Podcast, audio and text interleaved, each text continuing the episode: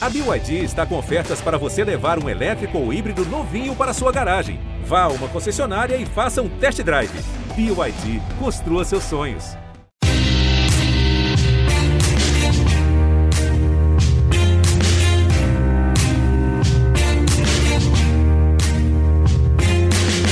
Olá, ouvintes do GE, eu sou Rodrigo Capello, este é o Dinheiro em Jogo. Está em andamento um movimento histórico no futebol brasileiro. Clubes de massa estão sendo comprados por investidores estrangeiros, como o John Textor no Botafogo. Neste episódio, nós vamos entender em detalhes toda essa operação envolvendo o Botafogo SAF.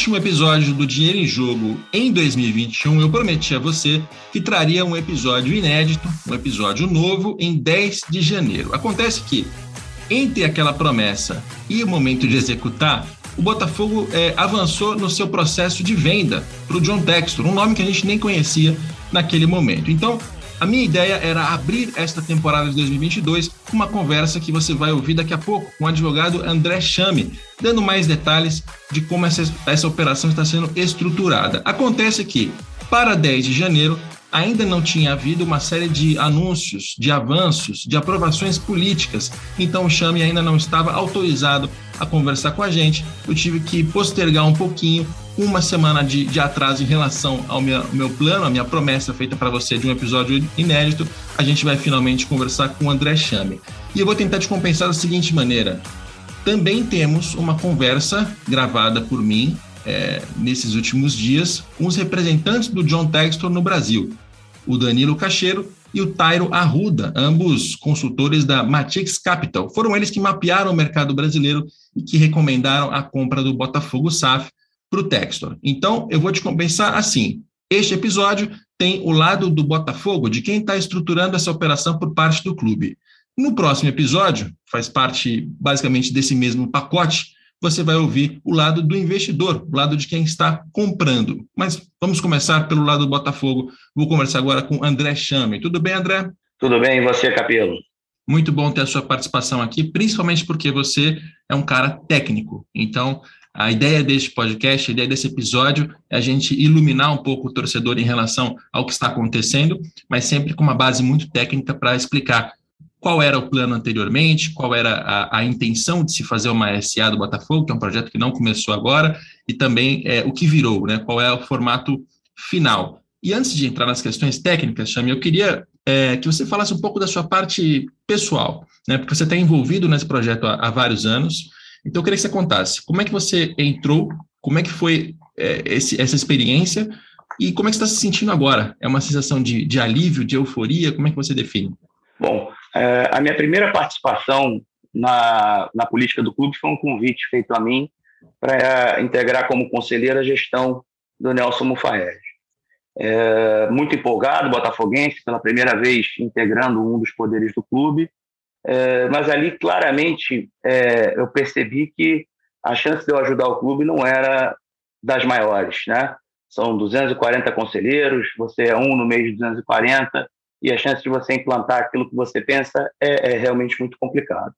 Então, de uma certa maneira, eu me afastei do conselho, continuei indo nas reuniões, mas sem uma participação muito ativa, até que um dia é, o Cláudio Good, que foi vice-presidente financeiro do clube e é um grande amigo, me convidou para participar em 2019 do primeiro grupo que, que planejava uh, formatar uma SA do Botafogo. Uh, aquilo, na época, a gente tinha recebido um estudo vindo da Ernst Young, encomendado pelos irmãos, que é notório, e foi o primeiro passo do clube no sentido da profissionalização. Uh, de lá para cá se passaram três anos.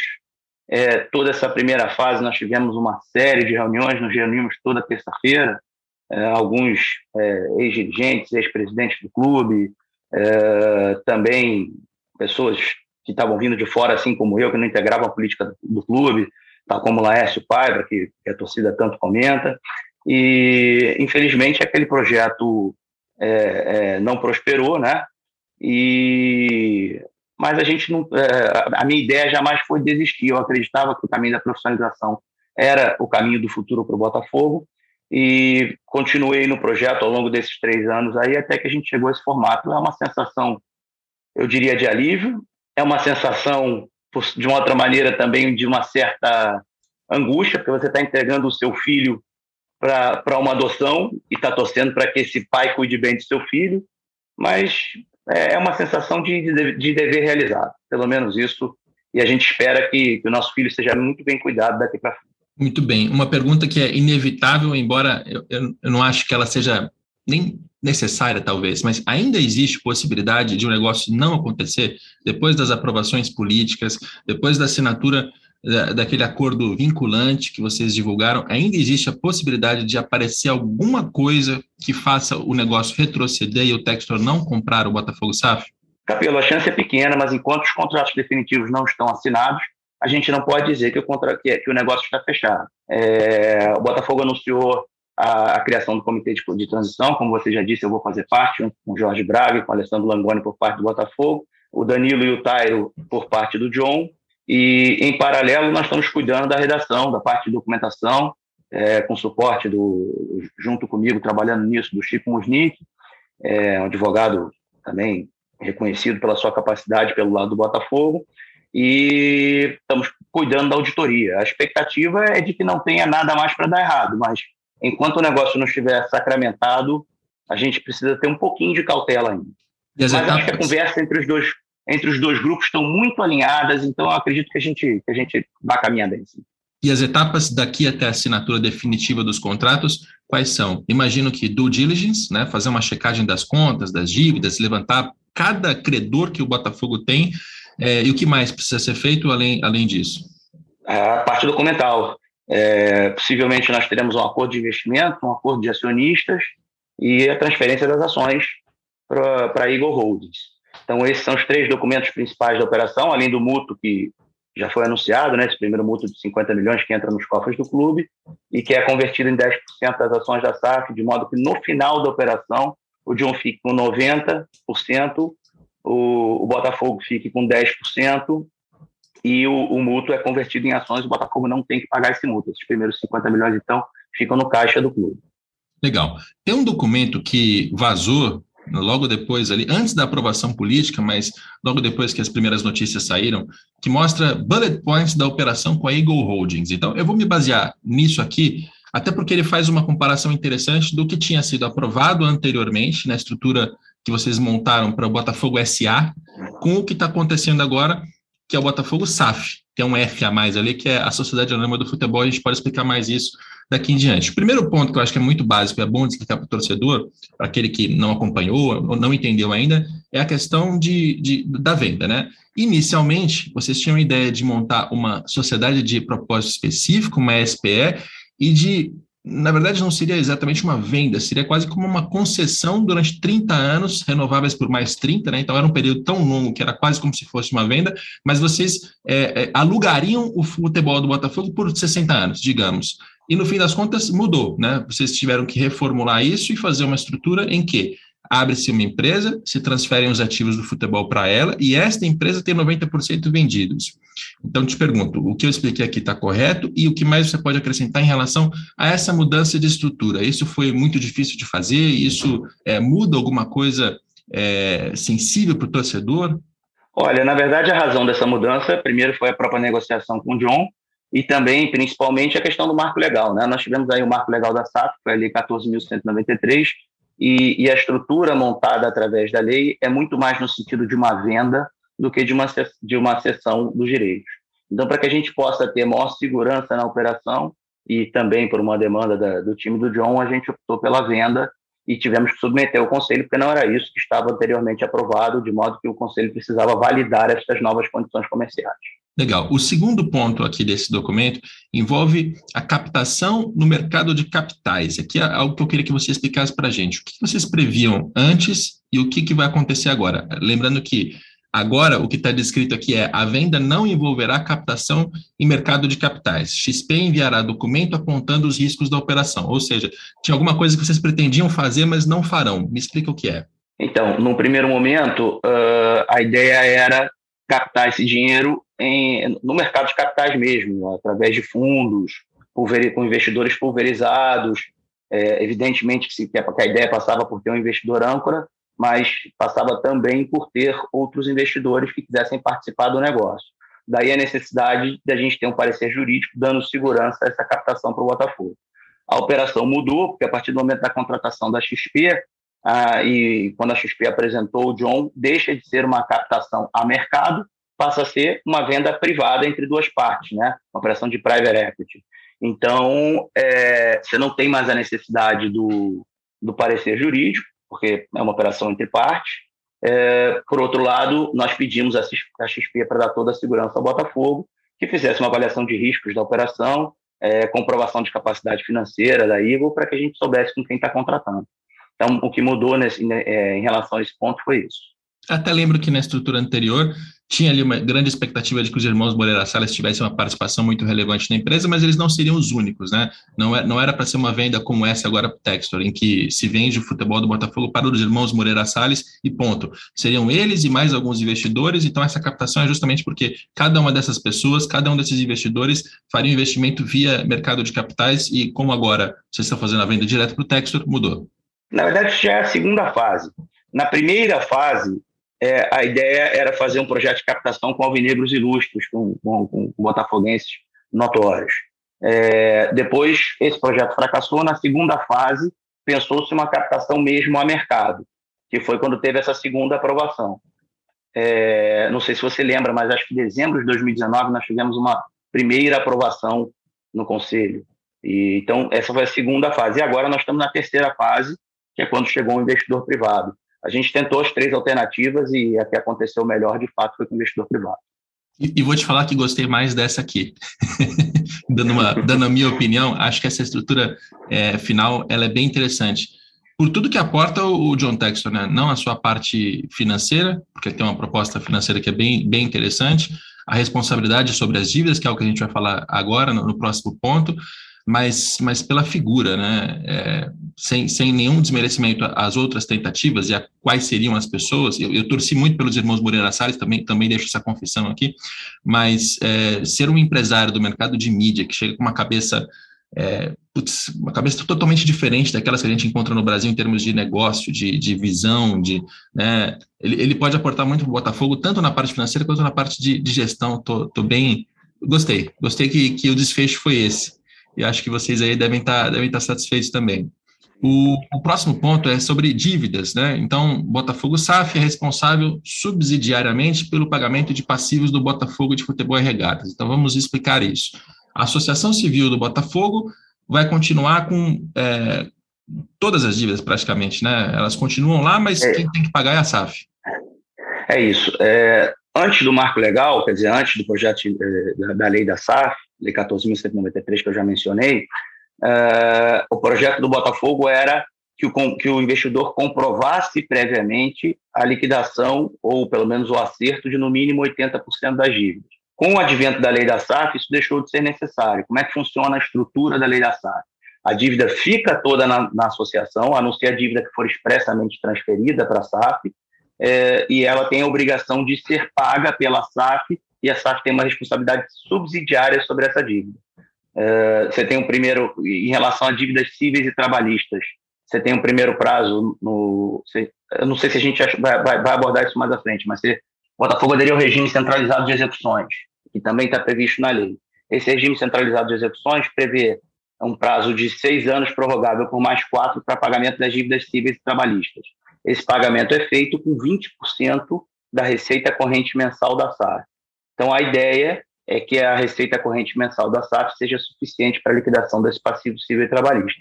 Mas, de qualquer maneira, há de maneira expressa na lei a responsabilidade subsidiária da SAF, e, portanto, né, do, do, seu acionista, de maneira indireta, uh, nessa dívida. E não, esse é um bom ponto para a gente falar sobre dívidas. É, depois a gente vai falar de investimentos, de folha salarial, de outras questões, né, mais, mais de futuro, mas até para a gente entender como isso foi equacionado, e, e, repetindo o que você acabou de dizer com, com, outras palavras. Botafogo, se a gente for dividir de maneira é, grosseira, até tem dívidas trabalhistas, dívidas cíveis, dívidas tributárias. As trabalhistas são com ex-funcionários, ex-jogadores, ex-treinadores, etc. As cíveis, você tem instituições financeiras, você tem fornecedores, você tem empresas, e as dívidas tributárias, dívidas com o governo.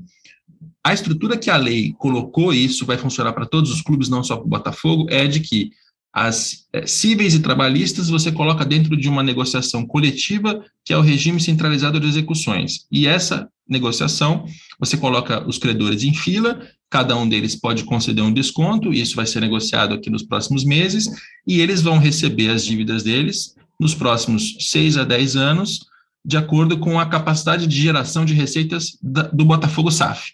Então, tudo que gerar de receita no Botafogo SAF, exceto atletas, a gente pode falar disso também, 20% vai para o pagamento desses credores. O, a mecânica é essa, né? Tem ainda uma possibilidade de 50% de dividendos, né, do lucro que vai ter o Botafogo SAF, mas é, conhecendo o mercado do futebol, não só no Brasil, no mundo inteiro, a gente sabe que é, empresas de futebol não, não costumam ser lucrativas, porque elas têm como finalidade a vencer dentro de campo. Então, o meio para pagar essas dívidas é o RCE, ok, deu para entender. Tem ainda a dívida tributária, que não está dentro desses 20%, mas precisará ser endereçada. Isso significa o quê? Que o Textor ele vai ter que fazer mais algum aporte. É, como é que vocês devem é, estruturar esse pagamento da dívida com o governo? Então, é, nós estamos estudando ainda a melhor maneira de fazer isso. Certo é que essa dívida será assumida pela SAF e será paga com recursos oriundos da SAF. Ah, agora, é, nós temos agora uma fase que se inicia já esta semana de elaboração dos documentos definitivos da operação e nos documentos definitivos nós vamos avaliar em conjunto com a equipe do Textor a melhor estrutura para que isso aconteça. Mas o certo é que isso acontecerá. Maravilha. É bom ouvir isso e espero que os outros clubes façam, façam parecido, porque, infelizmente, a lei não previu isso. Acho que deveria ter, ter previsto a maneira como se paga a dívida com o governo. Então, agora cada clube vai ter que achar a sua, a sua maneira de pagar além dos 20% das receitas correntes mensais. E outro ponto importante é que nessas receitas não estão transferências de jogadores, né? Essa é a leitura que vocês fizeram da, da legislação. É, a legislação é, de certa maneira, lacunosa em relação a isso, e os clubes ainda estão buscando, junto aos tribunais, o melhor entendimento sobre essa matéria. Então, isso, isso de fato ainda hoje não há uma conclusão definitiva. Legal.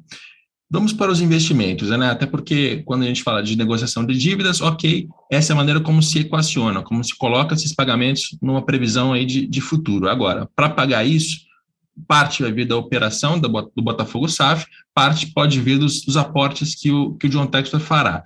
E a maneira como vocês estruturaram é a de que são 400 milhões de reais, dos quais 50 milhões vão para a associação civil, 350 milhões vão para a empresa Botafogo SAF. Vamos começar pelos 50 milhões da associação civil. Como esse dinheiro será usado pela associação? Ele vai 100% para pagamento de dívidas? Que tipo de dívida? O que, é que se faz com esse dinheiro? Esse dinheiro, em princípio, ele é para pagamento das receitas correntes do clube. O clube tem suas despesas mensais, o caixa é, é muito apertado nesses primeiros quatro meses com os estaduais. A receita do estadual é muito pequena, então ele vai para receitas correntes e parte vai através do comitê de transição, que será definido em conjunto com a equipe do John para a contratação de jogadores. Então, uma parte para receita corrente uma parte para reforço de elenco mesmo. Entendi. Então, esses 50 milhões da associação, eles são para essas necessidades de curtíssimo prazo. Não é para pagamento de dívida ainda, é para pagar não as é despesas de... e, e, contratar jogador, basicamente. Isso. Legal. Dos outros é, 350 milhões, o cronograma de, de pagamento, né, de investimento por parte do Texo é que, no momento da assinatura do contrato, de imediato, mais 100 milhões de reais. Até é por isso, então, que, que vocês falaram em investimentos na ordem de 150 milhões, porque é a soma dessa primeira parte da, da SAF mais os 50 da associação. Exato. Legal. E aí, nos próximos anos, tem dentro de um ano mais 100 milhões, dentro de dois anos mais 100 milhões e dentro de três anos mais 50 milhões. Isso é o que vai garantir que o Botafogo, nesse início de operação da, da SAF, tenha dinheiro entrando suficiente para fazer investimento em estrutura, CT, jogador, mas também, de certa forma, para acelerar aquele pagamento de dívidas, né? Porque senão, se a SAF não tiver uma operação que estiver é, gerando caixa suficiente, isso aqui pode cobrir, pode melhorar a condição de pagamento, suponho. Olha, o objetivo desse recurso não é, não é pensar em pagamento de dívida. O objetivo é gerar um incremento de receita futura do Botafogo que, evidentemente, você destina 20% da sua receita. O Botafogo hoje é um clube uma receita projetada entre 150 e 170 milhões. Então, você teria 34 milhões para pagar. Se você projeta ano que vem já 300 milhões, você já tem 60 milhões para pagamento de dívida. Então, o objetivo é gerar um, uma, uma, uma, uma SAF com faturamento mais robusto, que possa disputar melhores posições, é, vender jogadores a melhores preços, ter um faturamento maior, e esse faturamento maior, evidentemente, vai gerar uma aceleração no pagamento da dívida. Legal, mas ao mesmo tempo, se esse faturamento não bater, se, por exemplo, o faturamento não for para 300 milhões, for para 200 milhões, isso ainda não está num nível suficiente para pagar todas as dívidas. Aí essa grana do investimento também pode ser usada para isso. Não? Vai equilibrar o caixa, será servida para servirá para equilibrar o caixa. Bom, tem, tem um ponto Na verdade, aqui... existe todo um, todo um planejamento feito pela equipe do John, existe um business plan que aponta a necessidade desses aportes para você ter um equilíbrio financeiro é, dentro de um, de, um, de um nível interessante de competitividade nos próximos anos. Isso é o que a equipe do John apontou e, e daí é que surge esse valor. E tem um, ponto seguinte aqui que está no documento que eu acho que a mim não preocupa mais, mas eu sei que essa conversa ainda está tá muito quente na, na mídia, talvez entre alguns torcedores, que é a parte das tradições, né? É, a marca Botafogo está sendo transferida para essa empresa para que ela possa usar na, nas atividades de futebol mas essa mesma marca continua lá com a associação para que ela faça suas atividades sociais e seus esportes amadores. Beleza. É, digamos que o, o Textor, e aqui eu vou entrar num campo de hipótese, que eu não acredito nele, mas que é uma pergunta para a gente responder. O Textor decide que Rio de Janeiro não é o local para o Botafogo, quer ir para Brasília, ele quer jogar no estádio em Brasília. Essa é uma provocação que o Tim Vickery tem feito no Redação Sport TV com alguma frequência é, que, que, de novo, não é que a gente acha que isso vai acontecer, não vai, mas como exercício para entender o negócio. Como é que a estrutura que vocês montaram resguarda o Botafogo disso? Protege a tradição, protege símbolo, escudo, hino, etc. Na verdade, é, isso estará em contrato, mas a própria lei da SAF prevê expressamente que só com voto expresso e positivo da associação você pode mudar os estandartes, os distintivos e até a sede da, da, da SAF para outro município. Então, é, eu diria a você que sem o voto positivo do próprio Botafogo, essa possibilidade não existe. Tá? E eu não consigo imaginar que o próprio Botafogo Futebol Regatas decida algo nesse sentido. Então, é um ponto que, que realmente não me preocupa. É fora que para o próprio Textor não faria sentido, né? Você não compra um clube de futebol no Rio de Janeiro com uma torcida de massa e decide trocar de, de sede, ou decide trocar a cor para é, laranja, não faz sentido enquanto negócio, mas enfim, é bom saber das possibilidades e das amarras em termos contratuais. É, na verdade, ele, ele expressamente, nos contatos que eu tive com ele, expressamente me disse que, que adorou as nossas cores, preto e branco, que ele acha fantásticas, adorou o símbolo da estrela solitária, é, gostou muito do Rio de Janeiro, na verdade ele queria um clube no Rio de Janeiro, então eu não acho que passe pela intenção dele, mas mesmo que passasse, contratualmente não seria permitido. Contratual e legalmente, né? Claro. Tem ainda um ponto na sequência de que o Botafogo, a associação, vai continuar tendo direitos ali de, de expor troféus, comendas, condecorações, homenagens, é, e isso já era no, assim no plano anterior, continua assim no plano da SAF, é que não é, não é grande problema para o negócio, né? O Botafogo ganha algum título, esse troféu, é, existe ainda o direito de que a associação exponha esse troféu na sala de troféus e onde ela quiser, basicamente é isso. Né? É, o Botafogo agora passa pelo processo de captação para a construção do Museu Botafogo, e a ideia é que, é que os troféus todos estejam na, na sede General Severiano. É, isso é um outro ponto também nas conversas com o John, ele destaca bastante o quanto é, é interessante essa ligação entre a associação e a SAF. Não me parece passar pela cabeça dele um total isolamento, muito pelo contrário ele acha importante essa integração, de modo que concordou, inclusive, com essa cláusula. O ponto seguinte aqui desse documento, que é um dos que eu acho mais importantes para ver como é que vai funcionar a administração, é sobre o Conselho de Administração e o Conselho Fiscal. Né? Inicialmente, o plano da, da SA, as tentativas anteriores, é, a previsão é de que haveria, obviamente, mas agora vocês têm mais detalhes de como isso deve funcionar. Então, o Conselho de Administração da SAF deverá ser composto por cinco membros efetivos e um igual número de suplentes, ou seja, cinco pessoas que estarão lá para o caso de uma das, das titulares, digamos, é, deixar de, de, ocupar aquela posição. É, eu, vou, eu vou começar com a pergunta mais leiga possível, porque acho que isso é importante para o torcedor. O que faz o Conselho de Administração? Olha, o Conselho de Administração está definido lá na lei das SA, né? basicamente, ele, ele, ele tem função de, de regular os órgãos de administração, é, tais como é, contratações é, de CEO, questões estratégicas. Isso tudo vai estar muito melhor detalhado no, no acordo de acionistas e principalmente no estatuto da SAF. Tá? As, as funções serão claramente definidas ali. Uh, no momento, o que a gente pode dizer é que a lei estabelece é, regras máximas de administração, de regular administração. Basicamente, é uma entidade, né, um órgão, na verdade, é um órgão que ele acompanha a, a administração do clube, ou seja, vai ter uma estrutura profissional, digamos que seja o CEO Jorge Braga, não sei se será, porque isso é algo que está sendo conversado ainda, mas vamos colocar o nome do Braga para ficar claro para o torcedor entender. O Braga é o CEO, debaixo dele vai ter o diretor de futebol, diretor de marketing, diretor financeiro, etc, etc. Ok. Esse corpo profissional faz a administração da SAF e eles prestam contas ao conselho de administração, que vai tomar as principais decisões, decisões estratégicas, e vai acompanhar a administração é, do ponto de vista de cotidiano. E esse conselho presta contas aos acionistas, que são o Textor e o Botafogo de Futebol e Regata. Exato, exatamente isso. Legal, é, é bom ter. Você resumiu melhor do que eu, exatamente isso. Eu, eu queria explicar isso assim é, lentamente para o nosso ouvinte, porque muita gente não é da, da, do, do, ramo do, do, negócio e tem que entender também.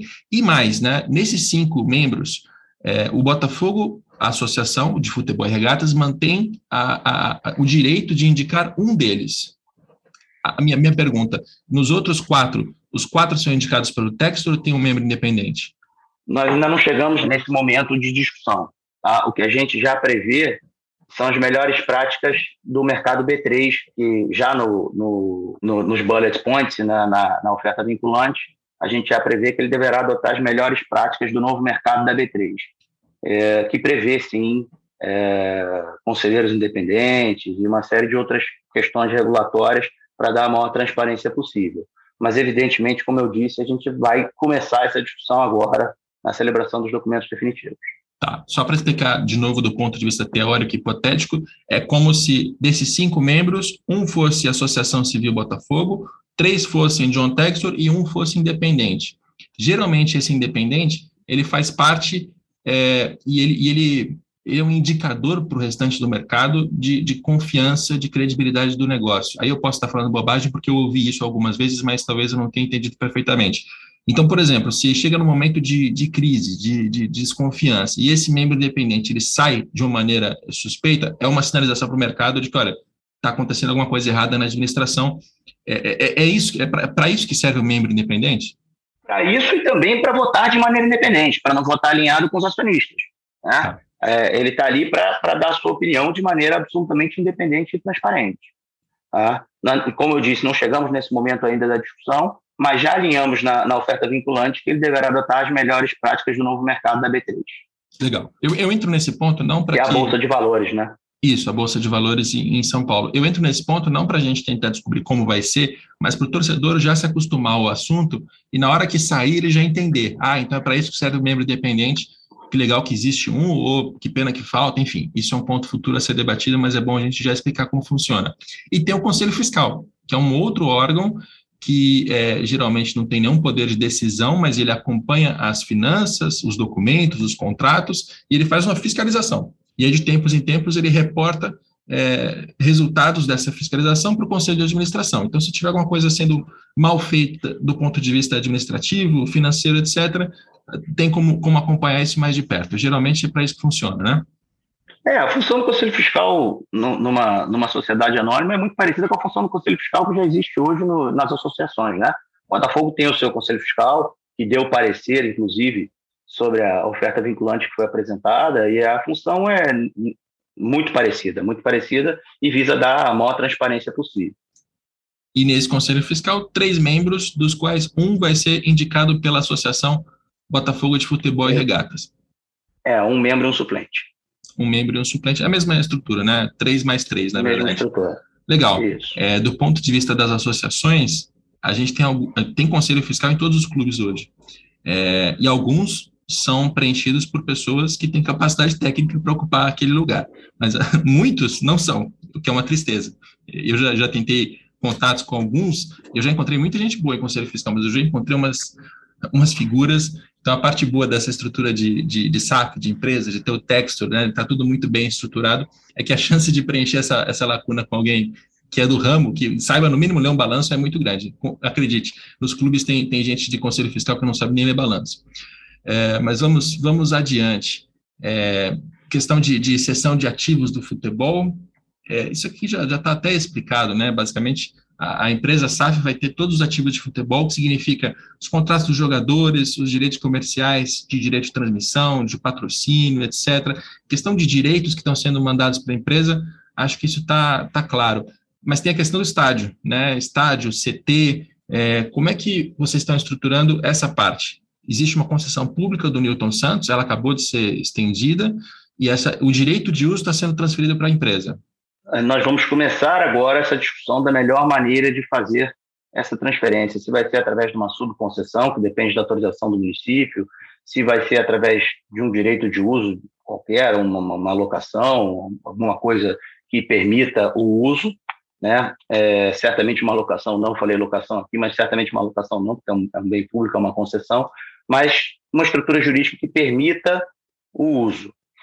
Uh, em relação ao, aos centros de treinamentos, também tem uma questão complicada envolvendo, né? Porque a propriedade é do Botafogo, do terreno, do espaço Lonier, mas a propriedade tem uma garantia de alienação fiduciária, tem uma garantia é, é, sobre o empréstimo que foi feito para essa aquisição. Então, acredito que isso vai passar com os credores fiduciários, passará por uma conversa entre o John e os credores fiduciários que já estão começando a conversar a respeito, para que se entenda se, é, é, como vem sendo divulgado em alguns meios, se a ideia é que o John receba o, o CT pronto, né, ou se ele vai pagar a dívida e vai construir o próprio CT. Nós estivemos juntos lá no, no Espaço Lanieco, na visita do John, e ele ficou encantado com o espaço. E eu confesso que eu também não tinha ido lá ainda, e o espaço é realmente muito bonito, precisa de muita obra, na verdade precisa ser demolido e construído de novo, mas o, o, o espaço é um espaço, paisagem bonita, é um lugar muito agradável. Então, também, temos eu... esses detalhes ainda para discutir nos próximos 30, 40 dias. Eu também não conheço o espaço, mas já ouvi falar muito bem dele pela localização, pela facilidade de acesso de várias regiões do Rio de Janeiro, é, por estar ali elevado, mais ou menos separado, mas junto. Eu já ouvi falar muito bem desse espaço Lunier, e é algo que a, a gente tem que acompanhar para ver como vai, como vai se desenvolver, porque o centro de treinamento é um ponto fundamental nessa estruturação do Botafogo, né? É, não, não existe clube, talvez eu esteja fazendo uma afirmação ousada demais e alguém me corrija com algum exemplo, mas não existe clube grande, profissional, moderno, que trabalhe sem ter um CT próprio e, e bem estruturado. Então, acho que é um ponto fundamental. Não, com certeza fundamental, já era uma coisa que estava sendo tratada pela própria associação, e que o John elegeu como prioridade. Então, de uma forma ou de outra, o centro de treinamento deve sair, seja com, com esforços é, de pessoas ligadas ao Botafogo, seja com esforços do, da própria SAF, do próprio John. Legal. O ponto seguinte é um que eu, eu achei mais é, interessante e gostei da maneira como vocês estruturaram, que é a cláusula de orçamento mínimo.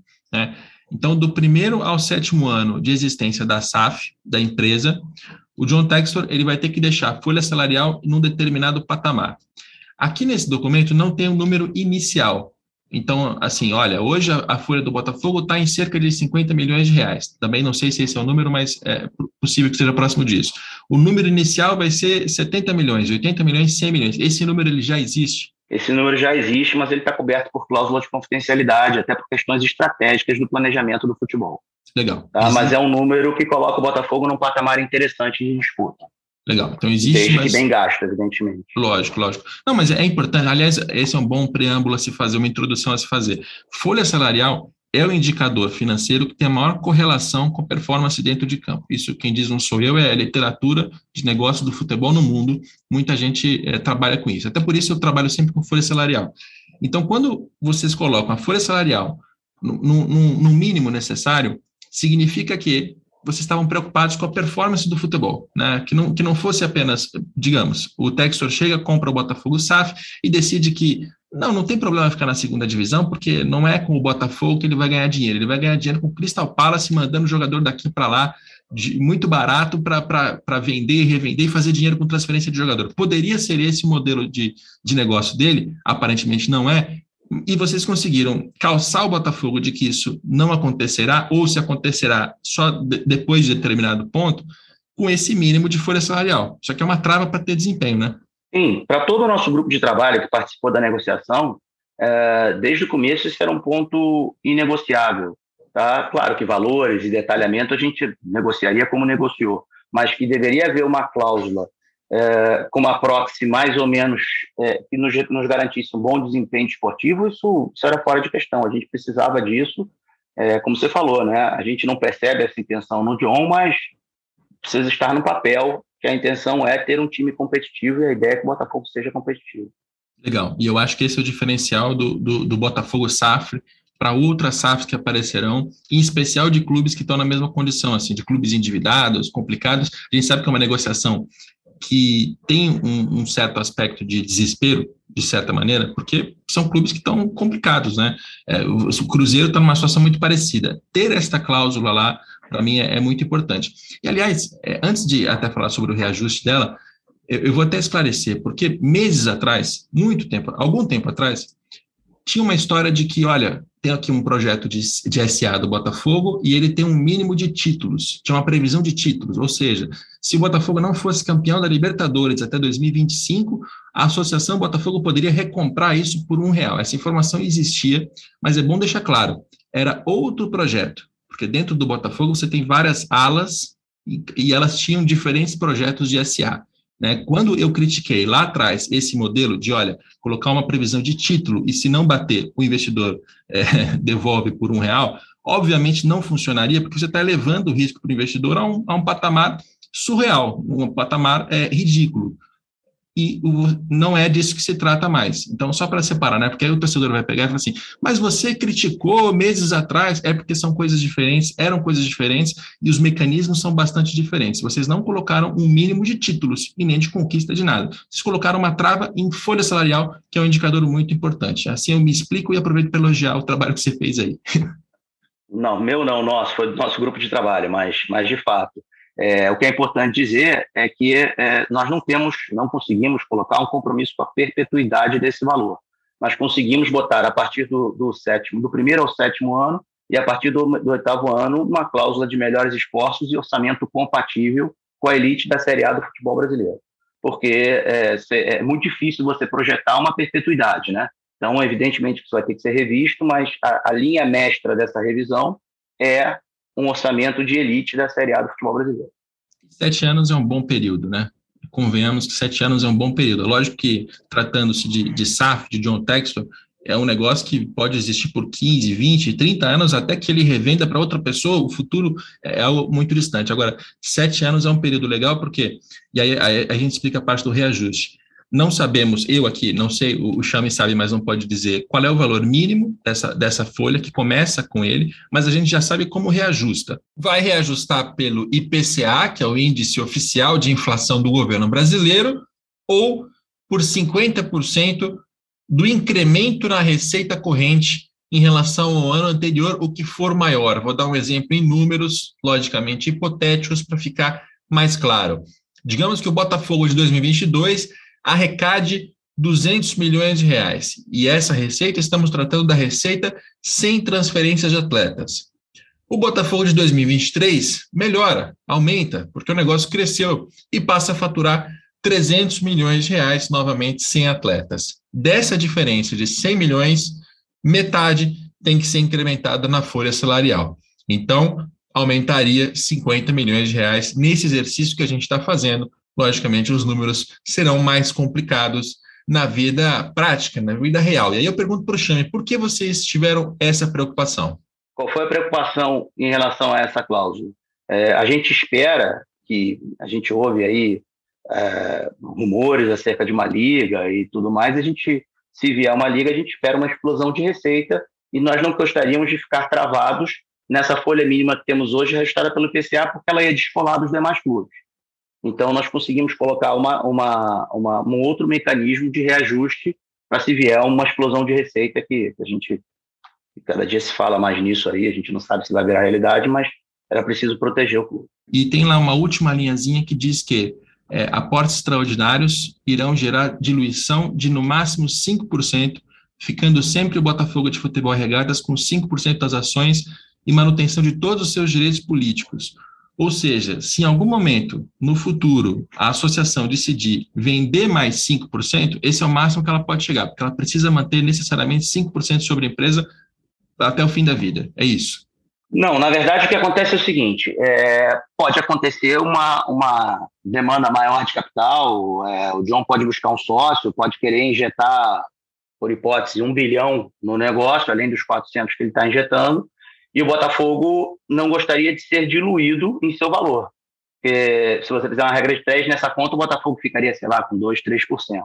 Então, o que, o que foi acertado com o John é que o Botafogo pode sim ser diluído, mas até o limite de 5%, jamais terá menos do que 5%.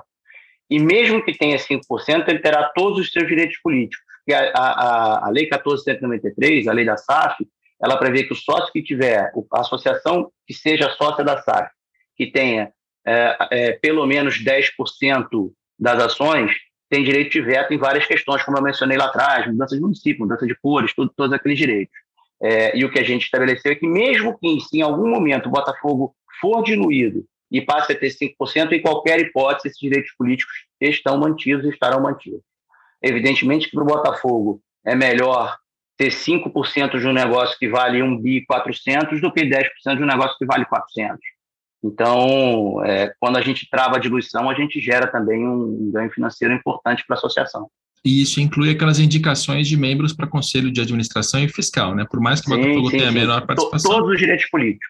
Sim, todos os Maravilha. direitos políticos. Essa diluição é bom até da gente explicar. Digamos que a empresa Botafogo SAF tenha 100 ações, 90 são do Textor, 10 são da associação. Você está dizendo é que se em algum momento você tem a decisão de aumentar o número de ações, que o número de ações passe para 200, o Textor pode é, aumentar essa quantidade, pode vender essa outra parte mas nesse aumento do número de ações, o Botafogo não pode ser diluído, né, porque é, 10 ações de 100 tem uma representatividade, 10 ações de 200 tem outra. Você está dizendo que nesse, nesse movimento de aumento de capital, você não pode diluir o Botafogo além dos 5%. Isso, o mínimo o Botafogo terá sempre 5%. Maravilha. Tá? Isso vai estar previsto nos acordos de investimento, acordo de acionista, todos os documentos que nós vamos começar a redação agora. Maravilha. A gente tocou aqui em todos os pontos que estão nesse, nesse documento, nos bullet points da operação com a Eagle Holdings, que é algo que, que passou aqui pelo, pelo conselho, para todo mundo entender o que estava acontecendo. Tem algum aspecto que eu não entrei aqui que você acha importante de explicar para o torcedor em termos de funcionamento, de operação, de problema, enfim? É, só tem um, um, um, detalhe importante aí que eu acho é, que a gente, que a gente deve mencionar. É, se o John, em algum momento, tiver que fazer aporte para cumprir a obrigação de orçamento mínimo e folha de futebol profissional mínima, esses aportes não geram diluição. Então, vamos supor, é, ele se comprometeu com, com um orçamento mínimo de X, não conseguiu atingir, ele tem que aportar um dinheiro, este não dilui o Botafogo. O que dilui são aportes extraordinários para realmente mudar o patamar do negócio. Acho que é, que é importante que isso fique bem claro, é, para dar tranquilidade de que essas cláusulas serão devidamente cumpridas. E, aliás, essa é uma pergunta que eu deveria ter feito quando a gente falou de investimentos, porque eu sei que muita gente tem essa dúvida. É, existe a previsão de 400 milhões de reais na operação. Existe a previsão de assumir a responsabilidade sobre as dívidas e de pagá-las nos próximos 10 anos. É, aí o torcedor mais empolgado, mais eufórico, vai falar assim: não, mas o Textor com certeza vai chegar no, no, Botafogo SAF, vai ver que é possível conquistar uma Libertadores, por exemplo, e vai resolver fazer mais e mais investimentos para fazer com que seja ainda maior, mais rápido.